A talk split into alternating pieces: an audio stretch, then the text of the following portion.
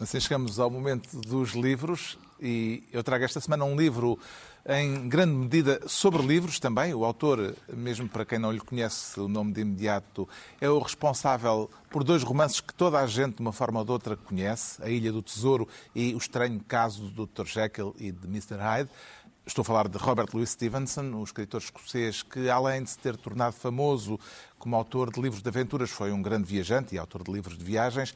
Eh, neste caso, no entanto, neste livro intitulado Apologia dos Ociosos e outros ensaios, encontramos 11 textos, 11 ensaios, em que estão em destaque os livros e a leitura. Basta citar alguns títulos eh, brevemente: Divagações sobre o Romanesco, livros que me influenciaram, uma nota sobre o realismo ou ainda uma reflexão intitulada Acerca de certos elementos técnicos de estilo na literatura.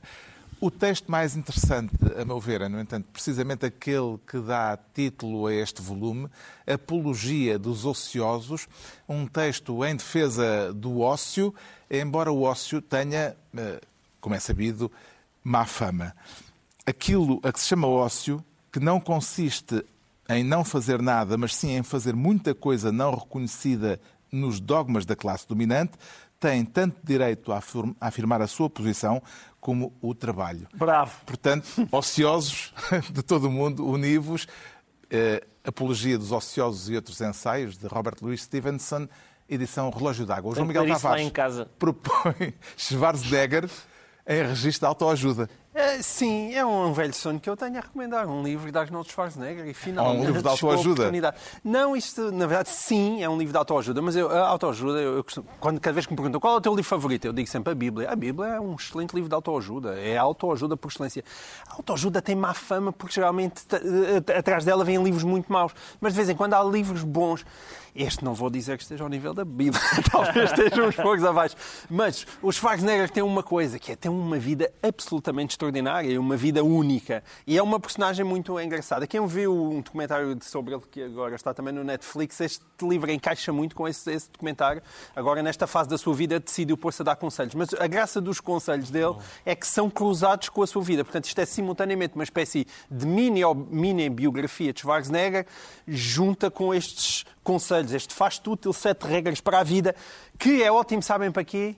Para dar a adolescentes. Porque é aquelas regras ainda de gajo rijo que nasceu na Áustria e que se teve que fazer homem nos Estados Unidos da América e teve que lutar por muita coisa. E eu, que tenho muito filho adolescente e, e lá está, estou-lhes sempre a dizer façam-se úteis, rapazes. Isto é um ótimo, uma ótima prenda para putos adolescentes problemáticos lá em casa, a quem de vez em quando lhes apetece dar um tabefe. É assim evitam dar um tabefe e dão um, um livro. livro. Um livro em vez de um tabefe. Pronto. Schwarzenegger. O Pedro Mexia traz o mais recente Nobel da Literatura. Sim, é o Ian Fosse, que tinha sido bastante editado cá, bastante, quer dizer, tinha, havia várias peças dele traduzidas nos livrinhos dos Artistas Unidos, livrinhos de teatro, e que tem uma carreira muito impressionante como dramaturgo, mas que também é, um, também é ficcionista.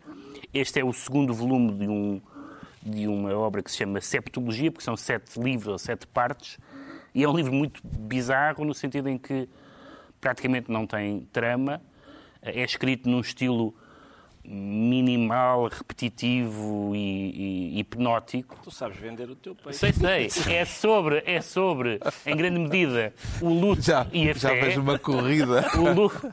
Espera, ganhou o Nobel, não, não, não te podes queixar. Eu não. É sobre a grande parte. É um livro sem trama, o luto, minimal repetitivo. É sobre o luto, o luto, a memória e a fé. Inclui orações em latim, várias. Está tudo a cair para as livrarias. E é uma espécie de é uma espécie de Beckett sem comédia nem tragédia. O que é quase impossível porque o Beckett, o Beckett é muito cómico e muito trágico e ele consegue ser muito parecido e muito diferente. Espero que a partir, daí, a partir daqui este livro esteja lançado. A Cavalo de Ferro vai, vai, agradecer. Ferro vai agradecer. O Ricardo Araújo Pereira recomenda uh, uma memória da Revolução Cultural são, chinesa. São memórias um bocadinho arrepiantes. Esta senhora chama-se Tanya Brannigan, chama-se Memória Vermelha, e é, o subtítulo é Viver, Lembrar e Esquecer a Revolução Cultural Chinesa. Foram momentos maravilhosos, e aqui estão, eles estão muito... Há, há testemunhos de vítimas e de carrascos. Alguns carrascos estão arrependidos, caíram em si. Outros, outros dizem, não, aquilo era medicinal. Um, são coisas... São, tem, tem, muito, tem muito daquelas coisas que a gente sabe que aconteceram na Revolução eh, Cultural Chinesa, a, a ideia da autocrítica, arrepende, te pede desculpa. não, mas não vale a pena, vais morrer na mesma, ou ser, ou ser espancado.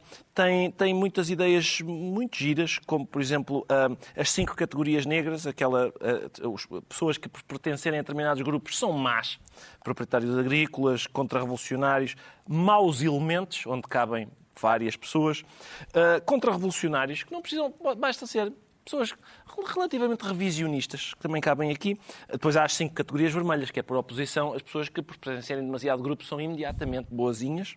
Ah, os quatro velhos, que é preciso deitar fora, que eram as ideias, a cultura, os costumes e os hábitos das classes exploradoras. Olha, Isso é acho tudo para lixo. safava. Tudo para o lixo. Ah, e a ideia de juventude como uma força pura que está do lado do bem com B grande e por isso à qual tudo é. Os ociosos do permitido. Stevenson também não, Tinha tudo não queriam lá. Tinha tudo para correr bem e tem algumas ressonâncias. Sim, sim. Isto soa. soa é, sabes, sabem porquê que soa?